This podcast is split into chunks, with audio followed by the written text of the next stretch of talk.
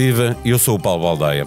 Liberdade para Pensar é um podcast que andará pelo meio século de história com o que se tira das manchetes do Expresso para o debate que importa fazer hoje.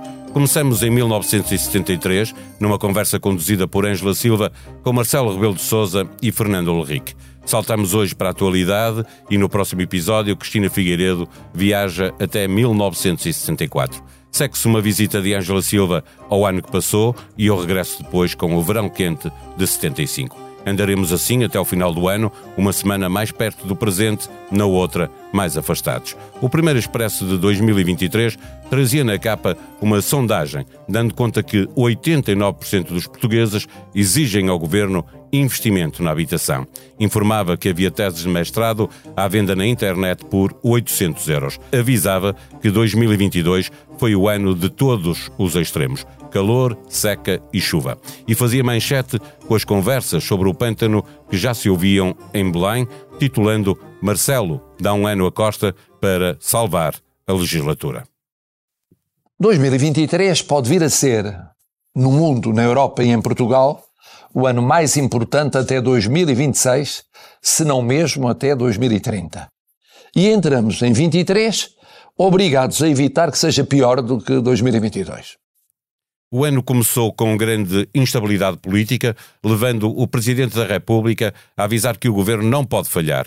E o chefe do Executivo a prometer aos jovens que Portugal vai ser o país em que eles querem viver não apenas até 2026 nem 2030, mas quem sabe o resto da vida deles. Será? Seguimos no desafio feito pelo Expresso a alguns jovens para que escrevessem uma carta a António Costa em resposta ao seu artigo do dia 1 de janeiro no Jornal de Notícias. Juntamos dois profissionais da casa a duas destas jovens que escreveram nas páginas do jornal cartas abertas ao Primeiro-Ministro. E os nossos convidados apresentam-se. Bianca Castro, 21 anos. Olá, antes de mais, obrigada pelo convite. Um, eu diria que, para já, sempre fui uma pessoa que gostou de áreas muito diversas e teve vontade de estudar e explorar todas elas, desde música e teatro a física e astronomia, e foi assim que, que fui fazendo a minha vida. Neste momento sou atriz e ativista por justiça climática, sendo que trabalho a nível nacional e internacional, e penso que então muito do que faço parte desta vontade de construir um mundo melhor e mais justo e, acima de tudo, de uma um dever e uma sensação de urgência de lutar por isso. Portanto, ser ativista é então muito transformar estas inquietações em ação. Mariana Carvalho, 24 anos. Olá a todos, muito obrigada também pelo convite. A Mariana está neste momento a estudar gestão. Uh, já trabalhei na indústria financeira durante três anos e sempre soube que queria continuar a estudar, portanto, para mim, as palavras de ordem são aprendizagem e empatia com os outros. As minhas grandes paixões incluem a escrita e a literatura. Gostava imenso de um dia, eventualmente, publicar um livro. E preocupo-me também bastante com todos estes assuntos que estão à volta da sociedade e dos jovens e da política. E, para além disso, diria que a minha família também é um dos uh, valores mais importantes da minha vida. João Martins, 29 anos. Olá, obrigado pelo convite também. Uh, sou de Faro, uh, trabalho no Expresso, mas sou apenas ainda aspirante a jornalista. Sou um ouvinte interessado por política e por boas conversas, e na verdade foi nos podcasts que encontrei a união perfeita entre essas duas coisas, entre esses dois interesses. Primeiro como hobby e depois uh, profissionalmente. Teresa Amar Ribeiro, 22 anos. Olá e obrigada pelo convite. Um, eu sou uma jornalista recente que ainda quero continuar a ser estudante. Sou alentejana de Reguengos de Monsaraz um, e tenho uma família muito grande. Tenho muitos tios e tenho muitos primos. E acho que tanto o sítio onde cresci como a minha família um, me formaram e fizeram com que eu criasse uma relação cordial, mas também crítica com o meu país, com o que se passa no meu país, com o que se passa no mundo. Um, e também sou uma grande admiradora das artes e consegui sempre manter essa ligação às artes. Feitas as apresentações, importa dizer que é com eles que vamos fazer a conversa de hoje. O Expresso nasceu há 50 anos e no primeiro episódio deste podcast tiveram, como já lhe dissemos, dois dos seus fundadores, jovens, no tempo em que foram protagonistas de um acontecimento histórico. Vejam bem, em 1973, Fernando Henrique tinha apenas 20 anos e Marcelo Rebelo de Sousa 24. Nesta altura, o tempo parecia correr mais depressa. A esperança média de vida era de 67 anos, hoje ultrapassa os 80. A idade média de uma mãe no nascimento do primeiro filho era 24 anos, hoje ronda os 31. Portugal é o país onde os jovens saem mais tarde de casa, por volta dos 33 anos, mas é também um país com a geração mais bem preparada de sempre. Só que vivemos um tempo em que os pais não parecem capazes de cumprir o desígnio de deixar aos filhos uma vida melhor que a deles. Liberdade, a canção escrita em 1974, a meio caminho do início do Estado Novo e do dia em que nos encontramos, lembrava-nos que só há liberdade a sério quando houver a paz, o pão, habitação, saúde e educação. É também sobre o que fazemos com a liberdade hoje que deixamos marca no futuro. Depois de 48 anos de ditadura, seguiram-se 48 anos de democracia e chegamos a 2023, o primeiro ano do resto das nossas vidas. Sérgio Godinho como mote para a conversa com o João, a Teresa, a Mariana e a Bianca. Voltamos num minuto. A princípio é simples, anda-se sozinho, passa-se nas ruas bem devagarinho, está-se bem no silêncio e no burburinho, bebe-se as certezas num copo de vinho e vem-nos à memória uma frase batida. Hoje é o primeiro dia do resto da tua vida. Hoje é o primeiro dia do resto da tua vida.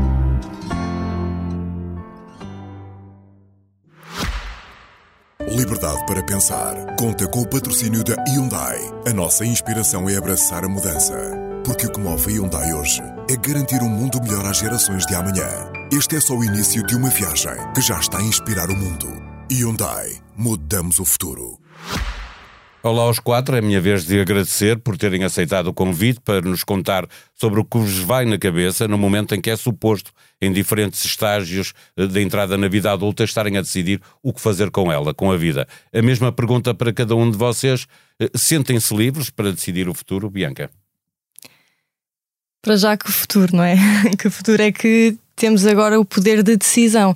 Um, porque, no fundo, e para começar já a conversa em bem, mas o poder de decisão está de facto nas elites socioeconómicas e, infelizmente, não no cidadão comum, como todos somos. E acho que muito disso e muito de construir o nosso próprio futuro e o presente, porque as crises que enfrentamos estão no presente neste momento e estamos agora a vivê-las, passa por então reconhecer o poder que temos enquanto seres políticos e enquanto cidadãos. Mariana, tu sentes-te livre eh, para fazer o que queres da tua vida, mas eh, existem estas condicionantes todas, eh, como é que elas impactam contigo, com as tuas decisões? Sim, do meu ponto de vista, nós somos sempre livres para tomar algumas decisões, não é? Portanto, cabe-nos cabe a nós tomar decisões sobre o nosso percurso, mas simultaneamente temos aqui todo um sistema político que já nos acompanha desde a Grécia Antiga, não é? Desde já há muitos anos, há muitos séculos, e, e que obrigatoriamente influencia todas as decisões que nós podemos vir a tomar. E, portanto, continuando aqui a conversa que a Bianca já começou, se realmente nós temos preços exorbitantes de habitação, se temos uh, salários muito precários, uh, isto acabam por ser condicionantes que vão influenciar a nossa tomada de decisões. Uh, se eu quero ficar a trabalhar em Portugal por causa da minha família, por exemplo, claro que sim, mas depois começo a pensar na construção da minha vida futura, da minha própria família e, e, hoje em dia é, é, um grande problema, não é? Nós não vemos futuro no nosso país. Sim, já há muitos jovens a, a, a comprar casa noutros países e, e a, a, ir trabalhar para, para outros países. Eh, João, eh, tu és também dos que quer ficar em Portugal ou, ou eh, não te incomoda pensar que um dia podes ter que já, levantar voo para outro lado? Sim, já, já me passou pela cabeça, mas como, como eu comecei por me apresentar, como eu sou interessado por política, é muita política portuguesa que faz parte, lá está o meu interesse pessoal e, uh, e o profissional. E acho que devo, devo lutar para que esses, esses, esses interesses, essa, essa vontade de trabalhar numa determinada área possa ser feita no meu país, perto da minha família, que eh, lá está, voltando à, à importância da família, acho que é aquilo que nos conduz, pelo menos para aquilo que nós somos hoje e para os interesses que temos, e no meu caso, a política e as boas conversas uh, deveu ser isso. Livre para uh, decidir o, não só o teu futuro, mas ajudar a decidir o dos outros ou a mudar de alguma forma? Sim, sim. Uh, não me sinto totalmente livre, não pela parte familiar, porque essa sempre deu liberdade, mas pela os tais agentes, agentes políticos, e acho que a precariedade e a habitação uh, são, aqueles, são mesmo aqueles dois fatores que te fazem pensar: uh, ok, eu não consigo pensar daqui a 5 anos nem a 10, eu tenho que estar a pensar daqui a 1, um, a 2, a 3, 3 com sorte. Uh, e acho que isso é, digamos, para esta conversa, a parte da habitação é aquilo que me faz sentir menos. Nós já lá vamos a essa parte, obviamente, uhum. porque cada um de vocês tem as suas inquietações, claro. mas há aquelas que são gerais uh, a toda a gente e nós vamos, obviamente, abordá-las. Uh, uh, Teresa, estiveste também na recolha destes, destas cartas que apareceram na edição do, do Expresso. É uma característica comum nessas cartas, uma, a resposta à mensagem do Primeiro-Ministro, um pessimismo realista, chamo-lhe assim. Uh, em contraponto com o otimismo de, de António Costa. Hoje reina a desconfiança, é isso na, na, geração mais nova? Eu acho que é um bocadinho isso, e também o que nós temos uh, visto nas últimas semanas, uh, maus exemplos no governo, também adiciona essa desconfiança um, ehm, que nós temos para com o governo, porque muitos de nós, e um bocadinho na linha do que, do que estavam a dizer, muitos de nós querem, querem ficar cá mas não sentem que daqui a alguns anos isto, o, o, país possa melhorar. Então começamos a pensar no que é que está lá fora um, que nos oferece algo, algo muito melhor. E acho que é um bocadinho por aí. Queremos ficar no nosso país, perto da nossa família, mas não confiamos que daqui a um tempo, mesmo que possamos uh, aguentar atualmente, não confiamos que daqui a um tempo melhor. Mas não havendo confiança nesta geração de políticos, uh, uh, não cabe à vossa geração eh, e, e, eh, querer também a política e fazer parte dela e, e mudar para que, eh, para que também seja uma nova geração de políticos a ter uma nova geração de políticas e mudar as coisas? Sem, sem dúvida que sim, sem dúvida que sim, até porque se cada vez menos pessoas se interessarem pela política, isso também põe um pouco em causa a democracia e, e, e aí é muito preocupante. Mas a verdade é que a verdade é que não, não, está a acontecer. Os jovens não estão interessados na política. João, uhum. uh, queres fazer um jornalismo que é político, uh, uh, mas para um dia ser também opinativo, no sentido de tentar influenciar a política, ou seja, entrar pela política, pelo lado do jornalismo, e muita gente uhum. fez isso. Marcelo Rebelo de Souza foi diretor do Expresso, por exemplo. Ou, ou queres fazer o jornalismo como como missão, mesmo sabendo que a profissão não oferece hoje condições de vida, diria, Eu acho que, sonhadoras. A, apesar, apesar, de tudo, acho que o sentido de missão uh, em várias áreas, e especialmente no jornalismo, é, é sempre importante. Acho que, uh, respondendo diretamente, não, não é para, para fazer opinião nem para influenciar, ainda que eu acho, ainda que acho que o, o jornalismo serve para isso mesmo, influenciar na medida em que consciencializa quem estiver a ler, quem estiver a ouvir, quem estiver a ver, e acho, acho esse ponto importante. Uh, indo, indo, um pouco ao encontro uh, do, que, do que a Teresa estava a dizer, sim, é verdade, tem de haver renovação. Uh, acho que essa renovação não está a ser mas, feita. Não, mas corremos o risco de ser o mesmo de sempre, não é? Exatamente. Era aí que pessoas eu... que estavam na Jota era aí que eu ia fizeram chegar. a mesma formação é, que os anteriores. Não? É precisamente. Ao... Vou, vou, interrompendo, que eu, okay. eu vejo-vos abanar a cabeça a dizer que é sim, precisamente ao dilema, conversa. É precisamente a esse dilema que eu, que eu queria chegar, que é a, a questão de, de, Mas pronto, respondendo à pergunta, sim, jornalismo com missão, uh, apesar de todo, todos os entraves, mas o que, onde eu queria chegar é que Uh, sinto em Portugal, eu sei que há de, haver em, há de haver noutros países, mas estamos aqui para falar do nosso testemunho, da nossa, da nossa vida, dos nossos colegas, camaradas, amigos. Um, há um dilema político, eu, eu, eu sinto, na, na, nossa geração. Por um lado, tens pessoas que são muito ativas uh, no seu ativismo, ambiental ou, ou, ou de outros. Uh, há os desinteressados, e isso é, é muito, aliás, basta, ver qualquer, qualquer sondagem ou qualquer resultado eleitoral, a, a percentagem de jovens é sempre uh, muito baixa. Pois. E aí chega ao terceiro vetor, que eu acho que é aquele que, uh, tendo já visto de dentro, é o mais uh, que me preocupa mais. Que é precisamente da, da questão de o que é que os partidos promovem, o que é que os partidos um, criam ciclos viciosos que apesar de. Eu não queria datar muita conversa, mas tendo em conta que é 2023, já, já se falou aqui do, dos casos uh, do, dos ultim, das últimas semanas, dos últimos meses do, do governo, uh, quando o Primeiro-Ministro pede ao seu partido uh, que é preciso muito mais exigência na escolha de, de dirigentes, eu diria que sim, é verdade, é verdade. Mas que é para começar. Que a lembrar agora. A lembrar agora, claro. Mas é, acho que vale a pena começar pelas camadas mais jovens, é aquilo que eu chamaria a juventude postal, ou seja, estamos lá para. Uh, jovens em geral, estamos lá para uh, fazer rejuvenescer a, a, plateia, para agitar bandeiras e para entoar cânticos. não há propriamente um, um sentido crítico prevalente. Eu acho que já não existe nos partidos. Isto não, estou a falar do, do, do PS, porque é a questão do António Costa, mas isto Há que se aplicar a praticamente a todos, todos os partidos. Eh, eh, Mariana e Bianca, convoco-vos para esta conversa sobre Sim. Eh, a qualidade dos políticos que nós temos, obviamente, e o que é possível fazer para mudar alguma coisa. E, e coloco aqui uma pergunta que é, viam com bons olhos que para haver uma justiça geracional houvesse uma segunda Câmara em que houvesse uma representação de jovens e territorial também para dar mais poder ao interior, mudar a arquitetura política para mudar o poder de decisão? É uma pergunta interessante. Por acaso nunca tinha pensado nessa possibilidade de criar uma segunda Câmara direcionada aos jovens. Sem dúvida, eu acho que nós lidamos aqui com um problema sistémico da forma como a política é conduzida, como o discurso político é feito em Portugal, não só no Parlamento, mas também na forma como chega à audiência mais jovem, porque no, fu no fundo o que eu sinto é que, e, e, é interessante ouvir pessoas da minha idade a dizer que a política é tudo o mesmo, ou são todos os mesmos, nem vale a pena. Uh, e, e, é chocante simultaneamente, não é? Porque se não vale a pena, então o que é que nós estamos aqui a fazer, não é? Um, e na verdade nós somos seres políticos, como, como já falámos, a, a, política está completamente inerente à forma como nós organizamos a nossa sociedade. Uh, agora, uh, pegando nessa pergunta, um, se uma segunda Câmara poderia fazer sentido. Eventualmente, um, eu acho que seria necessária uma mudança eh, geral da forma como o discurso é conduzido, porque o discurso político, até a forma como às vezes os jornais uh, passam uh, as notícias e às vezes até de forma populista, não é?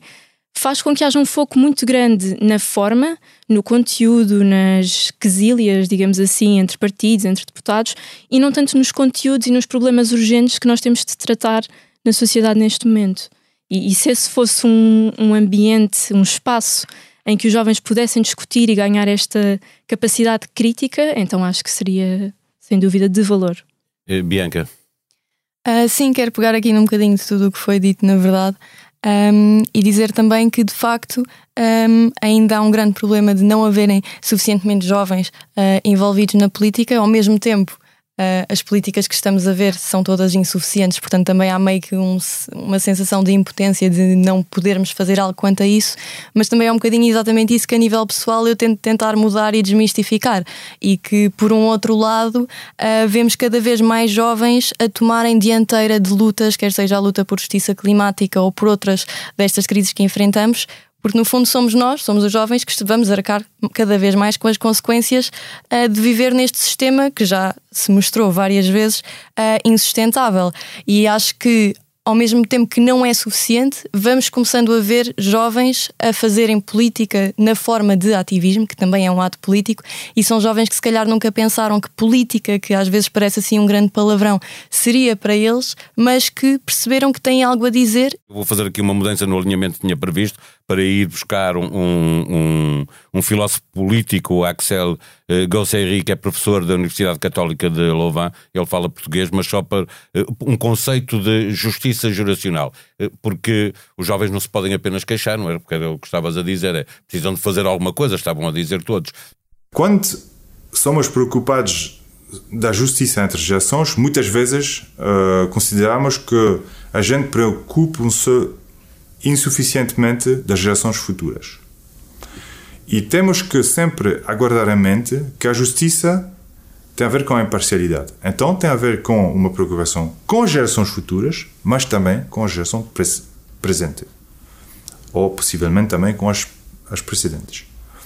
Para, para dar um, um, uma analogia com o género, a justiça entre os géneros não é a justiça em favor das mulheres a justiça entre os géneros é uma justiça que está preocupada com o tratamento das mulheres, mas uh, vai dizer temos que ser imparciais, temos que ser justos entre homens e mulheres. Não diz que temos que favorecer as mulheres. E no caso das gerações é a mesma coisa.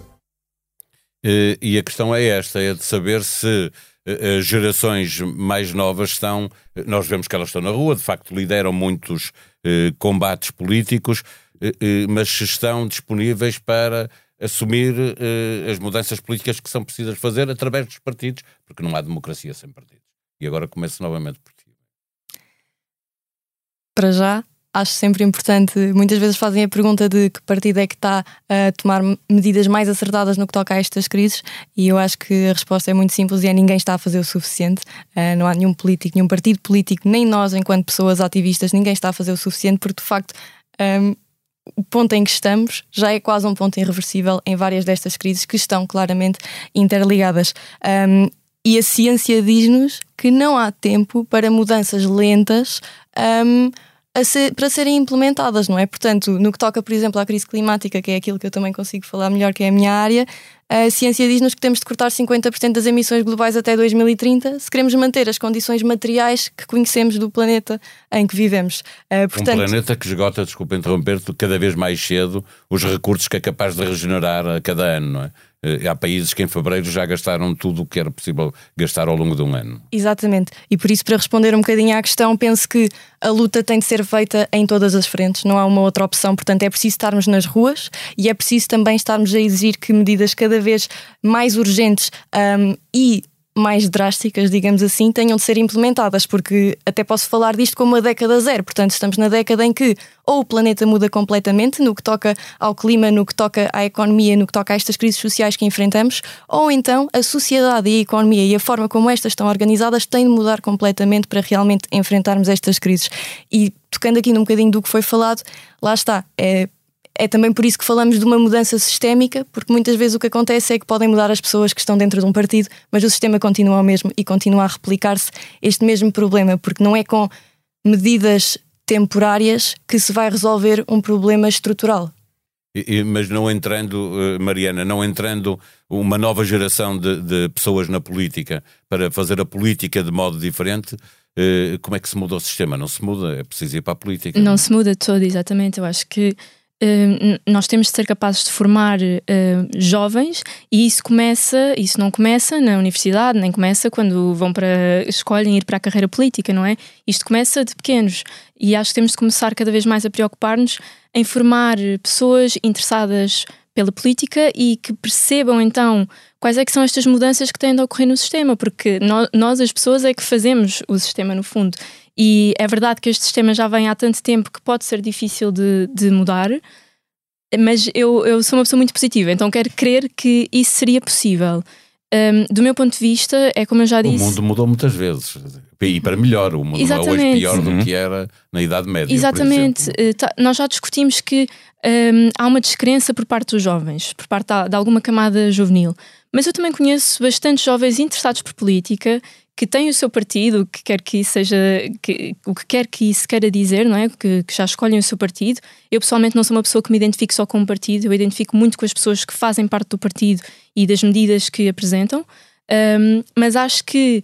Mas também há ideologias, não é? Também há ideologias, e é exatamente. natural que as pessoas e, estejam mais inclinadas para um lado ou para o outro. Exatamente, exatamente.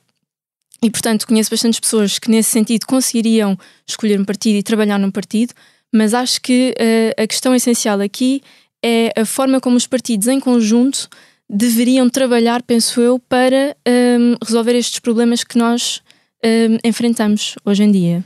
João, olhando para os anos 60, nós vimos muitos jovens uh, uh, a fazer uma revolução que foi fantástica, que mudou o mundo, mas depois vimos que muitos desses jovens uh, acabaram por se render ao sistema, de que a Bianca e a Mariana estavam a falar. Sim, fizeram. E fizeram. Hoje ele uhum. existe assim.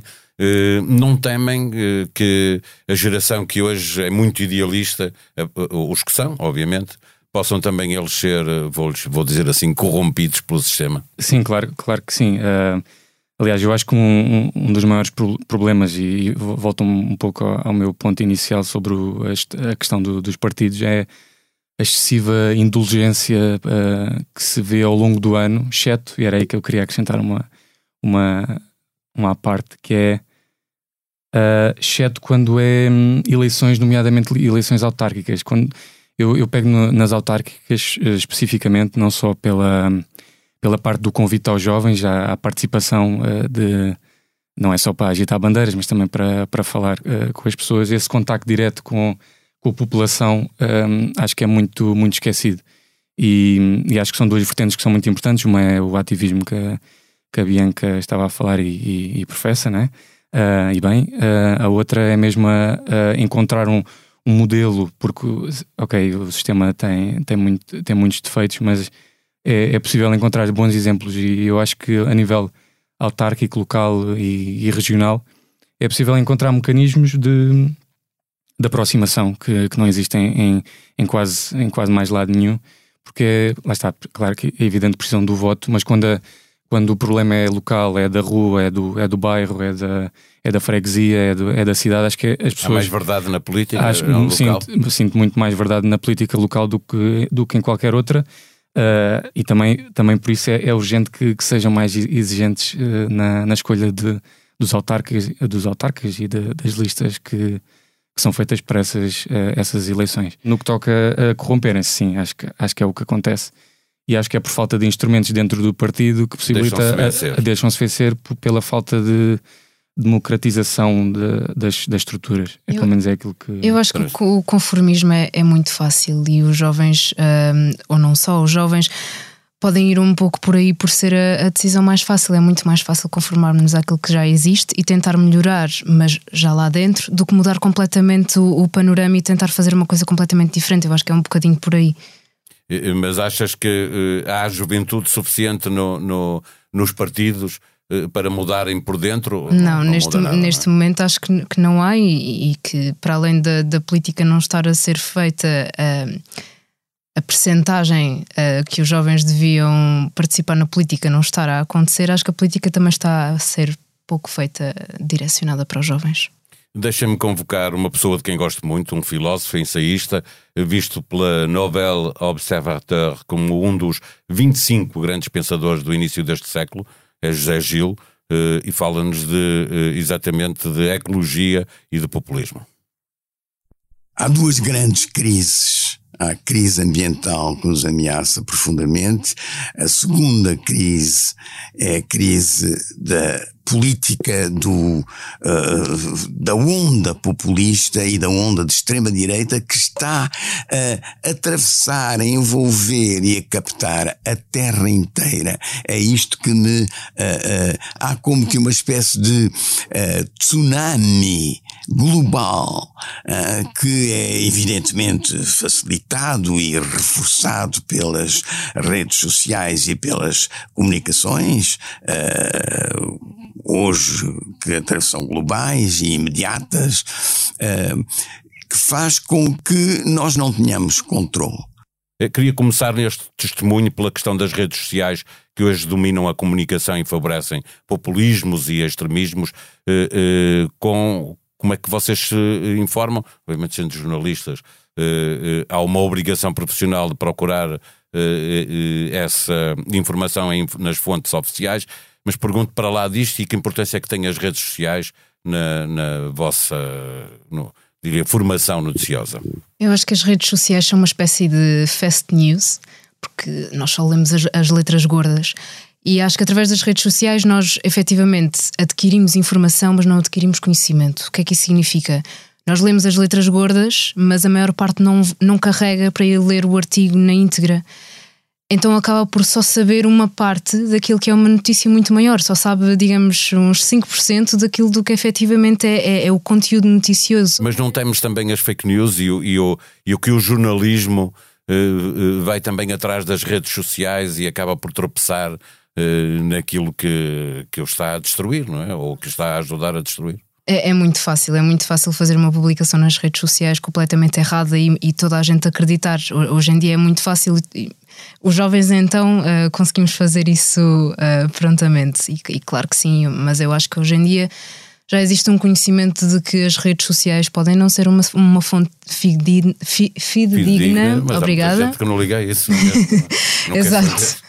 Exato, mas acho que esse conhecimento já é passado e já há algum tipo de preocupação agora. Claro que é, é preocupante.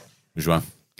Bem, a minha, a minha formação uh, enquanto pessoa informada uh, foi uh, primeiramente com, com o papel e, e, a, e, a, televisão, muito muito do que eu, do meu interesse pela política te, teve sempre a ver com, com isso e a transição, agora defendendo um bocado as, as redes sociais, uh, a minha transição não foi tanto para os, os sites dos jornais que lia, foi mais para o feed noticioso dentro do, nomeadamente do, do Twitter, que me possibilitou não só estar atento às notícias, não só às gordas, mas às notícias, como uh, falar, seguir e debater com quem as fazia.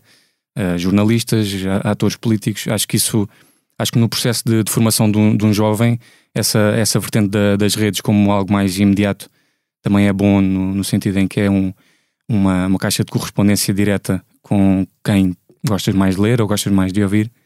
Uh, e portanto eu sempre, sempre segui por aí. E claro, pelos podcasts fiz essa, essa transição, sim, preocupa-me as fake news. Acho que não é uma. As fake news não é um fenómeno de, uh, geracional, não é sim o, os, sempre existiu, sempre, agora existe mais exatamente. gente agora, a produzir fake news e, e é mais fácil e, e tens um modelo aos quatro e tens um modelo que permite as fake news que, que é o modelo que faz com que numa redação um jornalista que antes escrevia dois textos por semana agora tem de escrever cinco por dia porque o sistema está a ser feito dessa, dessa forma e acho que isso é um bocado perigoso para aquilo que nós queremos. Uh, as redes sociais ou a internet em geral é a plataforma perfeita para uma, para uma leitura longa, para uma leitura cuidada, uma escrita longa e uma escrita cuidada. Uh, e acho que está a acontecer o oposto daquilo que devia acontecer. O papel, sim, é formatado de uma determinada maneira e nós temos aquele espaço, aquele, aquela, aquele número de caracteres, uh, aquela manchete para fazer.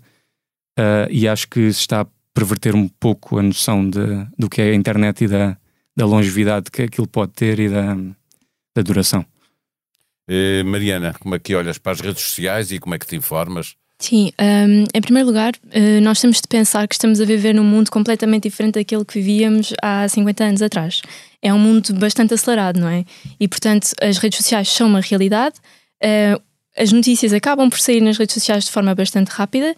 Consigo perceber a questão de, da falta de profundidade das fake news, mas também consigo perceber o ganho de, de, partilhar as notícias nas redes sociais. Acho que é uma, uma forma muito fácil de acesso para nós jovens e para a população em geral, que neste momento estamos sempre a correr, temos sempre imensas coisas para fazer. É fácil, vamos a uma rede social e está ali uma notícia.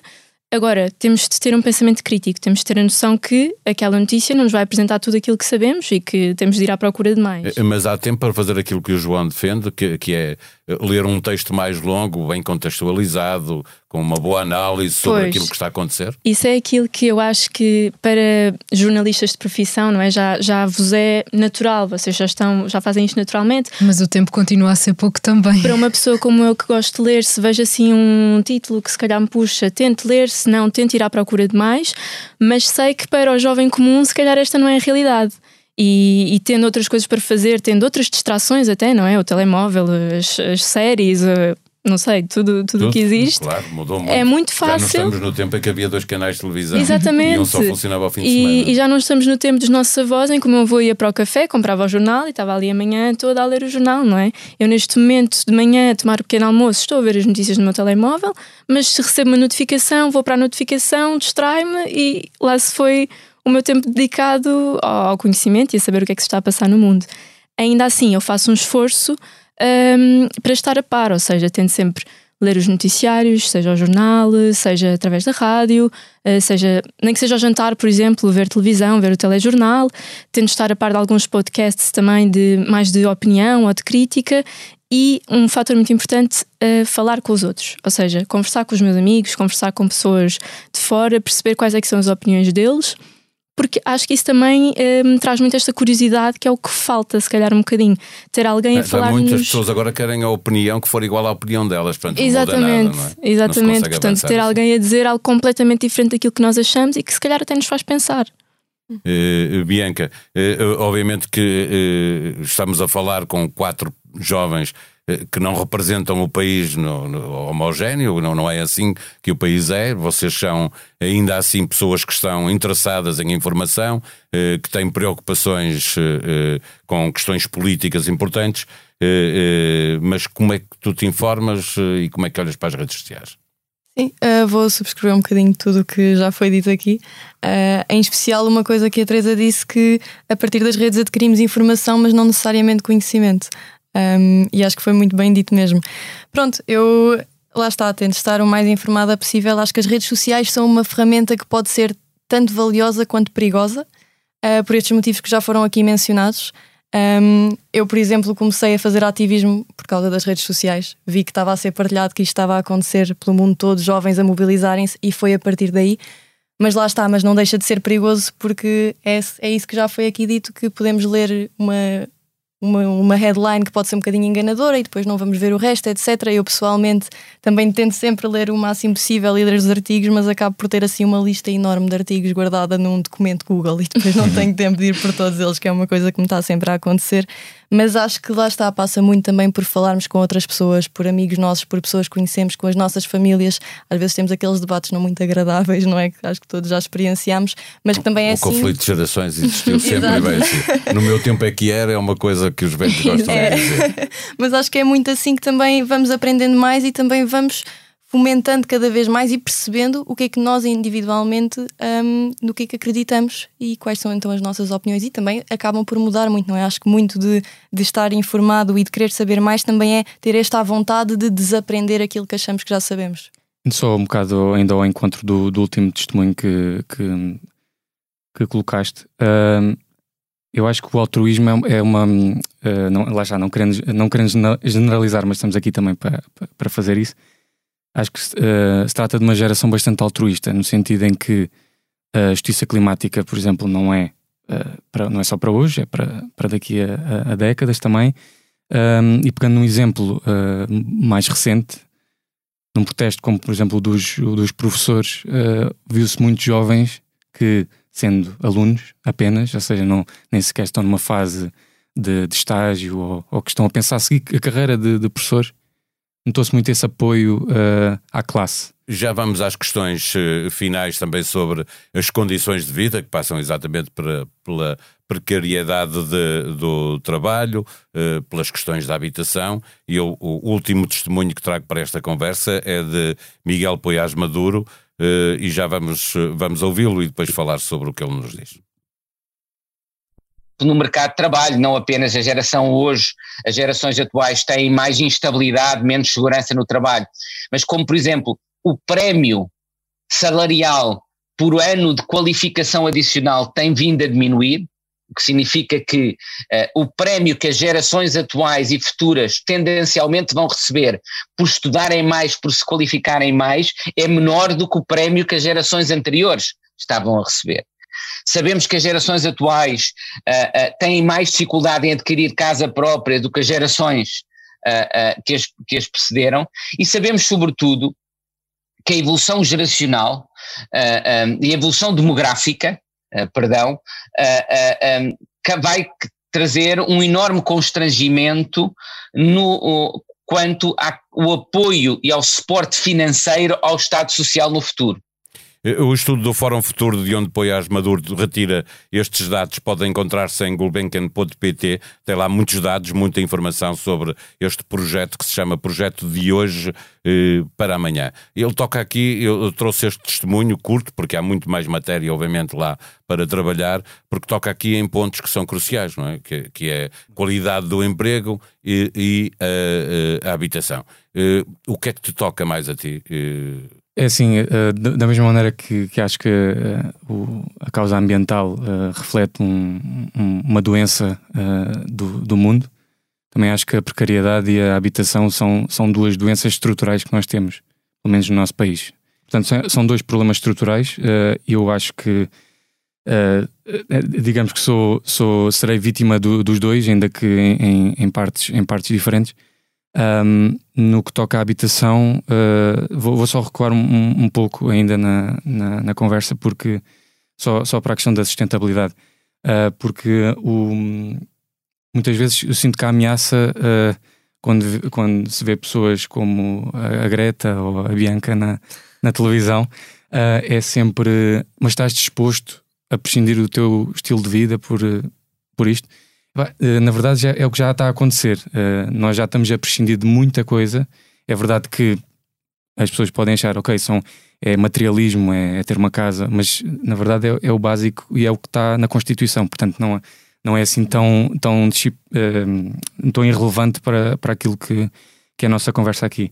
No que toca à habitação, é, é assim, acho que está completamente ligado com a precariedade. O preço da habitação em Portugal, Lisboa, Porto, Algarve tem subido brutalmente desde, desde os anos 2000, coisa que não acontece com, com a média, a média salarial, nem com a questão, nem com a parte da, da, da formação académica que o, que Miguel Paiás estava aqui a lembrar, estava a lembrar. E, e, bem, que é, o, nós temos a geração mais bem formada, mais, com mais qualificações e mais bem formada, eh, eh, mas depois não tem a compensação financeira. Claro, e, é mesmo difícil, que, e lá está, e voltando ao ponto da, da Constituição, e mesmo que não fosse a mais bem preparada, mesmo que não fosse a, que está mais apetrechada intelectual e, e academicamente, uh, não deixa de ser o básico que um país deve dar. O facto de termos em Portugal um número redondo de 2% de habitação pública em Portugal, quando a média na na União Europeia é de, é de 12% e, e há países que, que toda a gente acha que são, são o, aquilo que nós devemos seguir enquanto enquanto exemplo a Alemanha, de, uh, pensar na Alemanha, em, na Alemanha não, em outros, há uma porcentagem enorme de, e noutros, de habitação pública. Exa exatamente, há uma grande porcentagem. E nós que uh, somos uh, que nos interpretamos a nós mesmos como culturalmente de uh, de esquerda, da paz, do pão, da habitação. A habitação eu acho que foi mesmo aquela, o desígnio que, que faltou cumprir uh, mesmo. Uh, e isso afeta diretamente à questão da, da, da liberdade da liberdade para viver, da liberdade para projetar a tua vida, a nossa vida. Hoje para ter casa é preciso não, ter um amigo que vai amigo, viver connosco, exatamente. ou um namorado, ou um namorado, ou um marido, ou mulher, Amigos, e depois ninguém se pode separar, senão já não, não há Exatamente, exatamente. Mas onde eu ia chegar é, também tem a ver com uma, uma noção básica de, do que é a, a pirâmide da natalidade em Portugal, a, a pirâmide uh, que nós estamos a, é suposto tentarmos inverter é um e, e, tens uma, uma, crise demográfica que, e ainda bem que recebemos uh, todos os estrangeiros que, que recebemos, Falta é acrescentar uh, os jovens que cá estão e que querem projetar a vida, querem ter. Uh, para, supostamente temos de ter dois, dois filhos e qualquer, coi qualquer coisa. Dois qualquer coisa para, para inverter a tendência da, da nossa crise brutal uh, da demografia. Uh, e sem habitação eu duvido muito como é que isso se faz, uh, como é que Portugal, e, e falaste na tua introdução dos 33 anos, uh, 33,6 anos de, de idade saem de casa, que saem de casa, e Portugal é o país da União Europeia em que isso acontece mais tarde, em homens e em mulheres, que é, é dos poucos países em que isso acontece, os homens e as mulheres estarem acima dos, do, dos 30 anos, e acho, vejo, vejo esse problema como. como como completamente ligado à, à questão da, da natalidade. Teresa, a questão da habitação é também uma preocupação para ti. Uma das notas que eu dava logo na abertura, eh, que era eh, uma das notícias do Expresso no início do ano, na primeira edição, é que 89% dos portugueses considera que o governo tem que fazer um investimento maior na habitação pública. Claro que sim, tudo o que disseram aqui eu, eu, eu sinto no, no, dia a dia é muito difícil para nós sequer conseguirmos pensar ou sonhar em ter uma casa nossa no futuro, porque para além de não recebermos um, para isso, também há, há, um grande déficit no que toca aos apoios para os jovens uh, de bancos uh, para o crédito à habitação. Só dois bancos em Portugal é que dão apoio especializado aos jovens para obterem um crédito à habitação. E eu acho que só esse ponto já está errado. Nem sequer devíamos ter condições especiais para. Nós devíamos estar prontos a pagar a nossa casa, porque é, é o básico, como estávamos aqui a dizer pedem-nos 10% do crédito à habitação à, à entrada. Nós, os jovens não têm 10% do valor total para dar à entrada. Que os pais tenham. Mas hoje em dia nem e os que pais. a sua velhice, não é? Exato, uhum. e nem os pais cada vez é mais difícil de, de, de ajudarem os filhos um, naquilo que eles querem fazer, como comprar uma, uma casa. E não, não só, se eu puder acrescentar, eu penso que nós próprios jovens já não estamos em idade, queremos que os nossos pais nos ajudem claro sim, a fazer exatamente. o que é que seja. Nós queremos ter a autonomia, nossa autonomia, claro. queremos ter o nosso dinheiro e queremos ser capazes de poder uh, gastá-lo dessa forma, não é? Exato. E, mas, e qual é o problema que tu identificas uh, primeiro? É, o, como estava a dizer a Teresa, não ganham sequer para uma casa mesmo que ela esteja disponível uhum. ou nem sequer há casa disponível a preços que, para quem ganha ordenados é? médios em Portugal. Porque é? são ambos problemas muito graves, não é? Por um lado se calhar, eh, e estão relacionados de certa forma, não é? Porque se nós portugueses não, não temos sequer o salário para competir, claro que se vem alguém de fora e tem, vai comprar e nós não temos sequer hipótese, não é? E portanto é isto que está a acontecer já, já há vários anos. Um, e, e, é um problema grave. E, e, esta questão da habitação, estava a falar há pouco, nós temos basicamente ou, ou, ter alguém, ou casar, ou ter um parceiro, e mesmo assim uh, é complicado. Mesmo assim, podemos garantir se calhar uma entrada para uma casa ou, ou para arrendar uma casa, mas então e tudo o resto, não é? Porque a nossa geração, penso eu, também uh, se preocupa bastante com a qualidade de vida. Nós preocupamos em viver, no fundo, e, e ultimamente tem-se tem falado muito do quiet quitting, não é? Ah, são, são os desistentes, eles não pronto, fazem o mínimo. E, e não é bem isso. Eu acho que nós somos uma camada, uma geração bastante trabalhadora, somos bastante persistentes, mas também temos noção que temos direito à nossa qualidade de vida. E, e queremos ultrapassar um bocadinho essa sensação portuguesa do espírito de sacrifício. Faz parte, mas não é sempre. Nós não temos de viver dessa forma. E, e no fundo, o, o facto de, de, termos salários precários não nos dá sequer o poder de compra para podermos investir.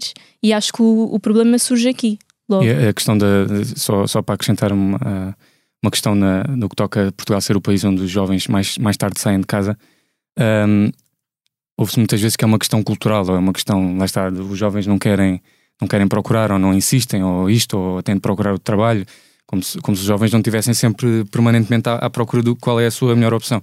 Uh, e acho que isso é um preconceito que, que se deve uma, uma generalização que se deve combater. Não, não acho acho que até hoje não conheci ninguém que preferisse estar, uh, de, preferisse estar dentro de casa com os pais ou a viver à custa dos pais ou a viver à custa dos avós ou estar numa casa uh, mais, uh, mais pequena que são os pais que ajudam a, a pagar um, do que ter a sua liberdade, liberdade para, para viver e, e liberdade para, para montar a sua vida num, é mais do que um, um T1 a 3 mil euros por metro quadrado.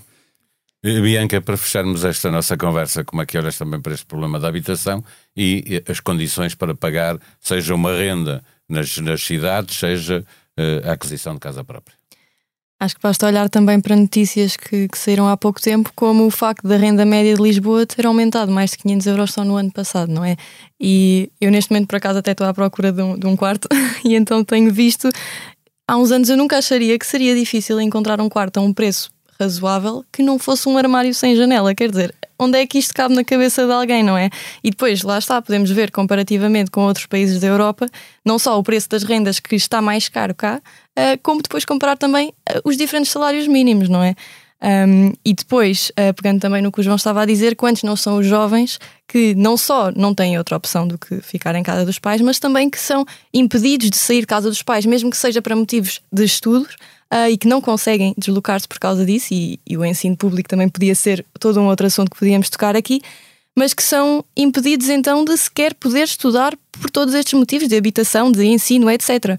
Um... Liberdade, lá está. Exato. É, é, é, a liberdade de. Ias a dizer, Teresa, a liberdade Sim. de decidir com que iniciamos esta conversa. É, eu, eu, eu, escrevi há pouco tempo sobre este tema e falei com uma, psico, uma psicóloga, Liliana Dias, e, e ela dizia-me que a precariedade laboral falha a promessa. O que é que isto significa?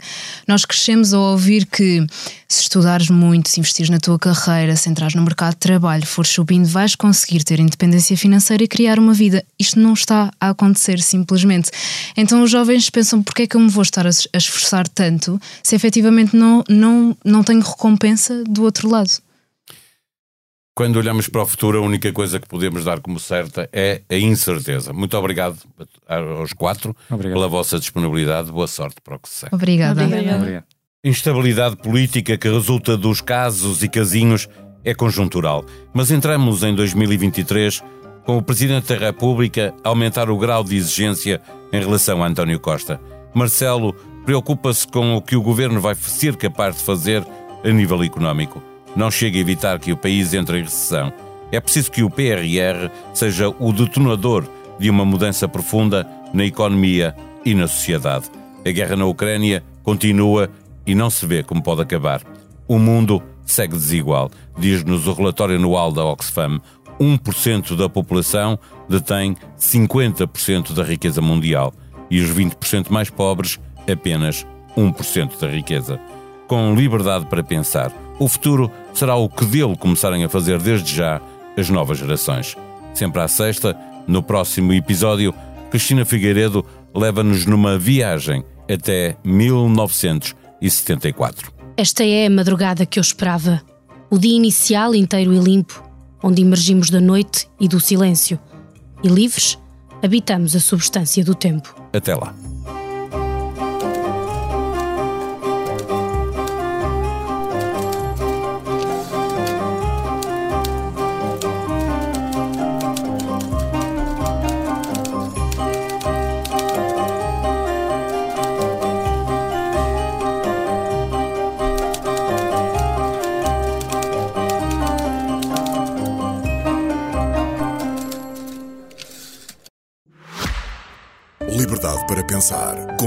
Patrocínio da Hyundai. A nossa inspiração é abraçar a mudança.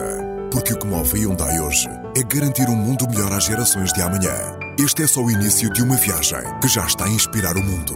Hyundai. Mudamos o futuro.